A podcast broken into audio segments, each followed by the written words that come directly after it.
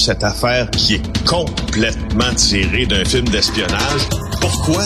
C'est vraiment intéressant? On peut pas dire l'inverse. Donc, la drogue, c'est non. Un journaliste d'enquête, pas comme les autres. Félix Séguin. Alors, Félix, on est vendredi, bien sûr. C'est JE ce soir. Euh, tu vas parler des banques qui veulent notre bien, mais qui nous traitent mal. Oui, Richard Olivier, spécialisé en consommation, notre journaliste à l'émission JE, au bureau d'enquête aussi, va traiter justement de ce que les banques font quand on s'estime fraudé. Particulièrement sur un type de fraude qui se déroule assez souvent au Québec et un peu partout dans le monde. Ce sont ces fameux virements Interac qui se font à notre insu. On va euh, raconter l'histoire d'une de ces femmes-là qui, euh, dans son compte, a fait a vu un virement Interac qu'elle n'a pas fait de 7450 au nom de Felipe Marin Benito. Euh, C'était un montant Hmm. en euros. Alors, euh, ils ont utilisé une fonction, semble-t-il, les frôleurs de l'application mobile là, qui euh, qui est offerte aux clients de euh, la BMO, qui permet d'envoyer de l'argent dans une cinquantaine de pays à peu de frais, de manière très sécuritaire. Alors, c'est par là, ça c'est le canal où on est entré. Donc, elle a vu le transfert suspect. Elle a appelé. Euh, euh, et, et ils lui ont dit ben ça fait une heure que c'est fait, on peut pas l'intercepter, c'est déjà marqué approuvé. Une semaine plus tard, un autre transfert d'à peu près le même montant, un nouveau nom en Espagne cette fois-là. Elle appelle la banque, elle dit dépêchez-vous de l'intercepter, c'est pas encore déposé. Ils l'ont laissé aller, ils refusent de la rembourser. Alors là, euh, c'est, je veux dire, elle a pas fait le virement là, ok? Euh, Elle l'a pas fait du tout et euh, elle a rempli les obligations qui la lient à- au contrat qui la lie avec sa banque. Alors c'est plus facile de prouver quelque chose qu'on fait que quelque chose qu'on n'a pas fait. Déplore Geneviève Desrosiers d'Option Consommateur. Et Voilà. d'où d'où l'importance d'aller régulièrement sur euh, le site de sa banque et de vérifier Oui. justement toutes les transactions qui ont été faites sur, sur, notre compte et sur notre compte de carte de crédit aussi pour voir si effectivement c'est toutes des transactions qu'on a autorisées. faut le faire au Ben, moins une ça. fois par semaine, sinon deux fois par semaine. Moi, Ah je le fais. Ou Je vais sur le site de mon compte puis je regarde pour voir si tout est correct. Là.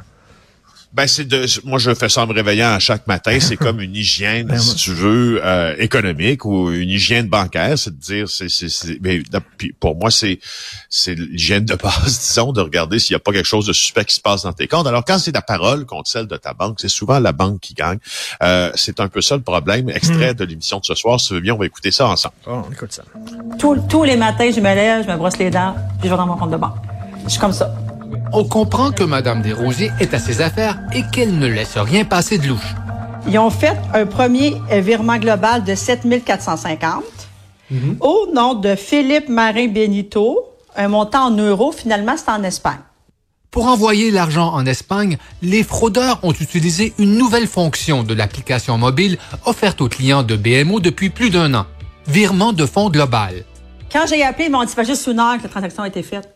Ça faisait juste une heure en plus. Dit on peut pas rien faire parce que c'est marqué approuvé.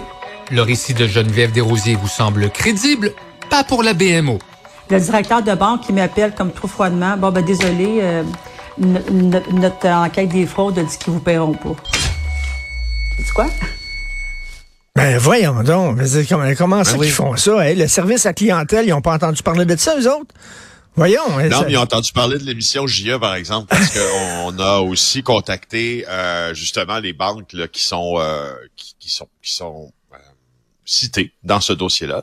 Et euh, quelques minutes après euh, notre appel, en tout cas l'une de ces banques-là a tout de suite appelé sa cliente et lui a dit Madame, vous êtes remboursée. Alors tu sais, C'est fou, hein? C'est fou, effectivement. là. C'est ça. Quand soudainement, là, les journalistes s'intéressent à un sujet, c'est fou comment soudainement que ça, ça bouge. Hein?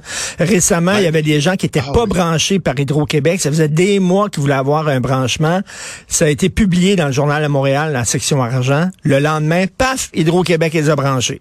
C'est fou, hein? Ah oui, c'est drôle, hein? Comment Mais ça moi, se fait quoi? Ça, ça, ça, me- ça, me- ça, me- ça ça ne me réjouit pas totalement ces affaires-là parce que on pourrait s'en réjouir en se disant que les médias ont un pouvoir qui permet pour des gens qui sont devant euh, qui, qui ont essayé toutes toutes toutes toutes toutes les solutions pour euh, se départir d'un problème de le régler mais ça je suis content ça, me- ça, me- ça me plaît d'un autre côté ce que ça me dit c'est que il y a des décisions qui se prennent de manière totalement discrétionnaire Ben, alors qu'elles ne devraient pas. Exactement. Et tu en es la victime. Et ces gens-là se disent, si ça se sait pas, c'est correct, il n'y a pas de problème. Tu sais, tout à coup, ça. là, là c'est au grand jour, la lumière est... Ah, mon Dieu, tiens, il y a un problème. Mais sinon, là, t'imagines pour chaque problème qui sont réglés parce que des journalistes s'en sont intéressés, t'imagines le nombre de problèmes qui ne se règlent Ben oui. pas. C'est Oui, ça qui est fâchant. Des problèmes qui sont, mais c'est super fâchant. Donc, tu sais, c'est- c'est c'est bien, bien pour le consommateur. Exemple, quand quand euh, JE fait un appel, puis on, je veux dire, on n'appelle pas pour pour régler des cas à la pièce, mais des fois, les personnes qui qui nous expliquent euh, un litige dans lequel ils sont l'une des parties prenantes, ben nous, on, on, Ben on oui. fait notre travail de journaliste, puis souvent, ben ça se règle avant que ça aille en ondes ces affaires-là. Mais c'est comme ça. Mais c'est ça, ça nous prouve aussi que ça nous prouve que c'est très justement, je, je répète le mot discrétionnaire comme décision. C'est des fois basé sur rien pantoute. Tu sais, des fois, Ben, j'ai des problèmes, j'ai des problèmes, là, mettons, je sais pas, je peux avoir un problème, mettons, avec une banque, et là, je me pointe au bureau, puis quand ils me voient, ils me reconnaissent, ah, tabarnak, je te dis que là, ils bougent, hein. Là, ils bougent. Ils savent Ah que oui, je suis journaliste, là, soudainement, là. Ben oui. Mais monsieur, madame, tout le monde, les autres, là, qui vont, là, les voir, s'en foutent. S'en foutent totalement. Ben oui. C'est quand même assez Ben, hallucinant. Où se cache Vladimir Poutine? Hein, J'ai vu une photo de lui puis sa maîtresse. Non, à quel âge exactement?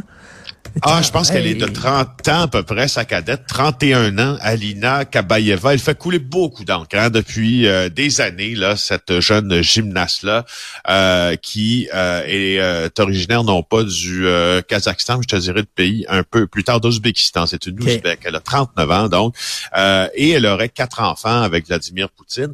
Et bien sûr, depuis euh, les plans d'invasion d'Ukraine de Vladimir Poutine, on parle beaucoup de, de sa maîtresse, donc qui serait sa deuxième femme, si l'on veut, pour qui il a beaucoup d'amour. Et là, euh, il y a une, euh, une un site d'investigation russe qui s'appelle Proect, qui ça veut dire Project, ça veut dire projet d'ailleurs, euh, en, euh, en russe, qui a euh, décidé de regarder où elle pouvait se cacher et avec lui. Et d'abord, on a établi l'existence d'un palais privé au bord du lac Valdai, dans le nord-ouest du pays.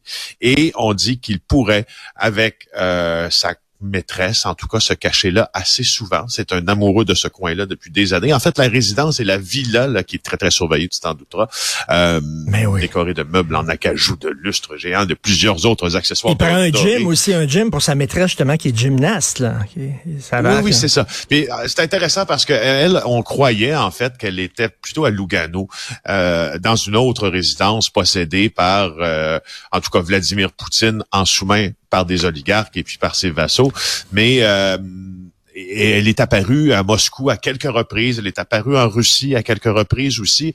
Et si je t'en parle, c'est euh, que je, je, je sais, c'est dans le journal de Montréal ce matin, si vous voulez lire le, le- le résumé dans notre section monde. Mais euh, je t'en parle aussi pour souligner le travail des journalistes qui se risquent à enquêter Hey. en Russie sur la Russie.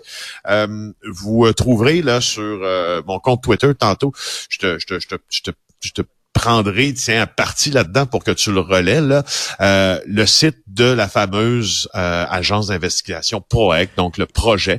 Et je suis allé consulter, vous allez pouvoir chercher ça, là, chercher ça, le projet russe sur Google aussi. Euh, vous allez pouvoir consulter le texte qu'ils ont fait, mais c'est impeccable comme Et ils journaliste. sont extrêmement Sérieux. encouragés parce que il y a des euh, il y a des euh, journalistes qui ont été assassinés justement par des Oui. proches de Poutine. Merci, bon week-end, Félix. Séguin. On écoute Merci Gilles ce soir. en fait. Martine.